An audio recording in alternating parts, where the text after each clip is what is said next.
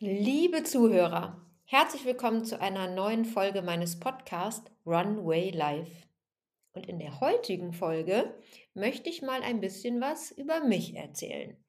Ich glaube, es sind nämlich in den vergangenen Wochen ganz viele neue Zuhörer dazugekommen, worüber ich mich sehr freue. Und der eine oder andere hat mich doch dann mal auf Instagram angeschrieben und auf Facebook und gefragt, wie denn eigentlich so mein Werdegang ist und wie ich zu dem Job gekommen bin zu meiner Leidenschaft, was ich jetzt tue. Also, aufgewachsen bin ich in Remscheid. Also ich komme gar nicht aus dem Sauerland, sondern eher aus dem Bergischen Land. Wobei ich davor sogar in Aachen geboren bin, da kann ich mich aber nicht dran erinnern, weil ich, ähm, als ich drei Jahre alt war, sind meine Eltern nach Remscheid gezogen und ich bin da in einem Randgebiet groß geworden, in Remscheid-Rheinshagen. Wunderschön, direkt am Waldrand. Ähm, Ponys und Pferde nebenan. Da haben wir nämlich welche Pferde gezüchtet.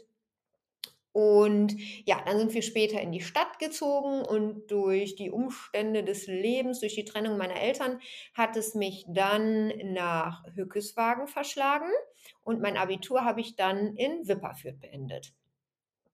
Und dann bin ich auf die Hochschule in Wuppertal erstmal gegangen, auf die Universität und habe da angefangen, Pädagogik zu studieren, weil ich ursprünglich Heilpädagogin werden wollte, um heilpädagogisches Reiten mit Kindern zu machen.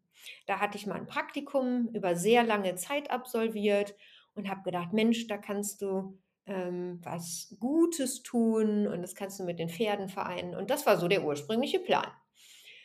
Ja, und dann hat es sich aber so ergeben, ich habe ähm, nebenbei schon mit 18 angefangen, im Fitnessstudio zu jobben, um mir mein Studium ein bisschen zu finan mitzufinanzieren.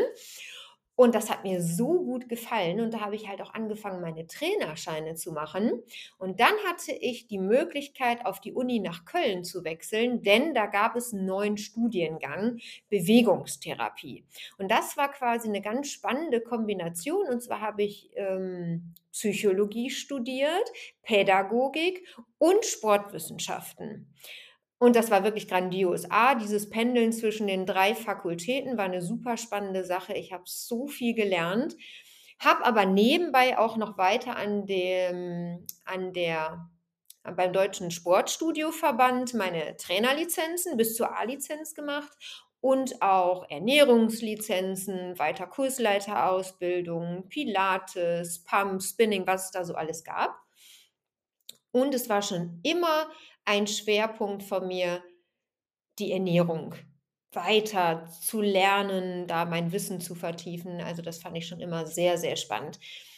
Warum? Was ich dazu sagen muss, meine Mama ist seit ihrem 21. Lebensjahr Diabetikerin Typ 1. Von daher ähm, spielte die Ernährung und auch die bewusste Ernährung bei uns in der Familie schon immer eine sehr große Rolle durch die Trennung meiner Eltern habe ich mich dann auch immer so ein bisschen mit verantwortlich gefühlt, ähm, so das Blutzuckerverhalten, die Schwankungen von meiner Mama mit im Auge zu behalten. Die hatte nämlich immer mal mit viel zu niedrigen ähm, Zuckerwerten, also mit Unterzucker zu tun. Das können wir auch mal in der Folge klären, ähm, weil das, ich finde, das ist auch ein super spannendes Thema. Da kann man ganz viel machen. So, auf jeden Fall deswegen immer der Fable für Ernährung und gerade gesunde Ernährung und dann natürlich durch die Betreuung von den Sportlern, von den Frauen, die zu mir ins Fitnessstudio gekommen sind. Ähm, da lag nämlich auch ein Schwerpunkt von mir, weil meine Diplomarbeit, die habe ich dann tatsächlich über das Thema geschrieben.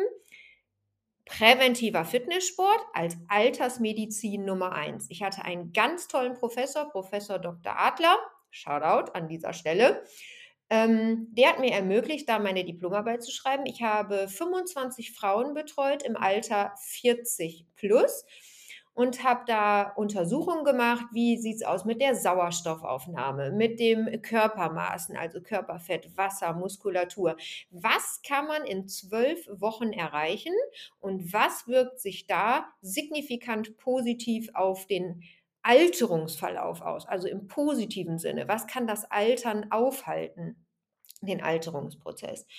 Und das hat mir so gut gefallen, dass ich gesagt habe, boah, in dieser Branche möchte ich bleiben. Ich möchte nicht als ähm, hauptsächlich als Bewegungstherapeutin arbeiten und heilen, sondern ich möchte den Leuten präventiv helfen, gesund zu bleiben.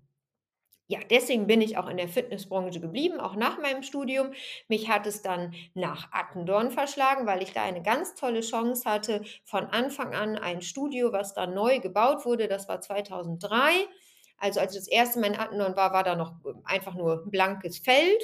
Und dann wurde da dieses Studio erbaut. Da war ich die ganze Zeit schon bei der Bauphase dabei, konnte das Personal mitbestimmen und ich hatte da halt von Anfang an die sportliche Leitung. Und das war einfach fantastisch. Und ähm, ja, jetzt werden wir im Oktober wird das Fitnessstudio, mein Max Sport wird 18 Jahre alt quasi. Ich sage immer, mein Baby wird volljährig. Und da konnte ich auch wirklich alles weitermachen, was mich bis dahin schon fasziniert hat. Hinterher ist dann noch Yoga dazugekommen, Pilates, aber nach wie vor der Schwerpunkt ähm, Ernährung, ähm, Fitnesstraining, Figurtraining. Im Zuge einer Studie, die ich mitbegleitet habe für die Firma ThyssenKrupp, da habe ich insgesamt 1600 Mitarbeiter im Bereich betriebliches Gesundheitsmanagement betreut und ähm, da lief eine Studie mit der Uni Bielefeld Gesund trotz Wechselschicht. Habe ich die Seminare gehalten im Bereich Ernährung und Entspannung. Und äh, damals war der Betriebsarzt Dr. Felix Bulley auch hier an dieser Stelle, falls er den Podcast hören sollte, ganz liebe Grüße.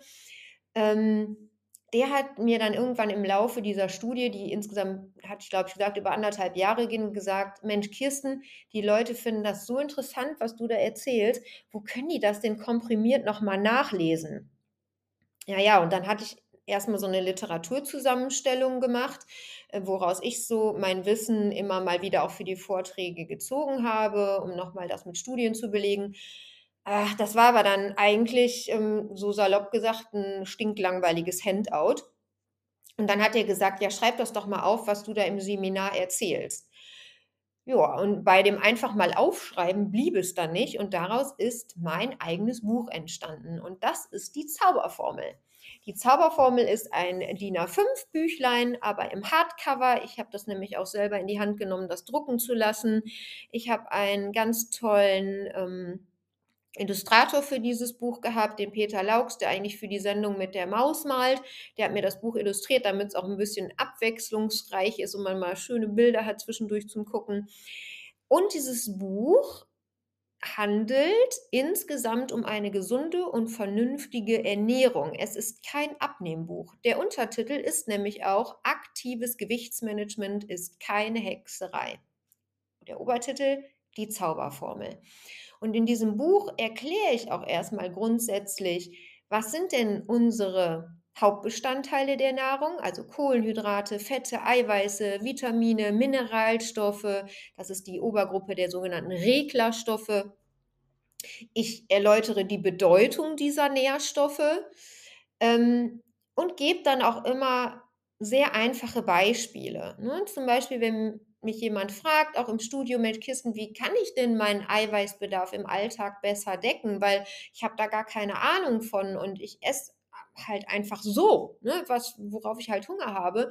Und du sagst, ich muss schon auf die Eiweißzufuhr achten, weil das, woraus der Körper Muskeln baut, ist das Eiweiß, vielmehr was bei der Verdauung dann unten rauskommt, die sogenannten Aminosäuren.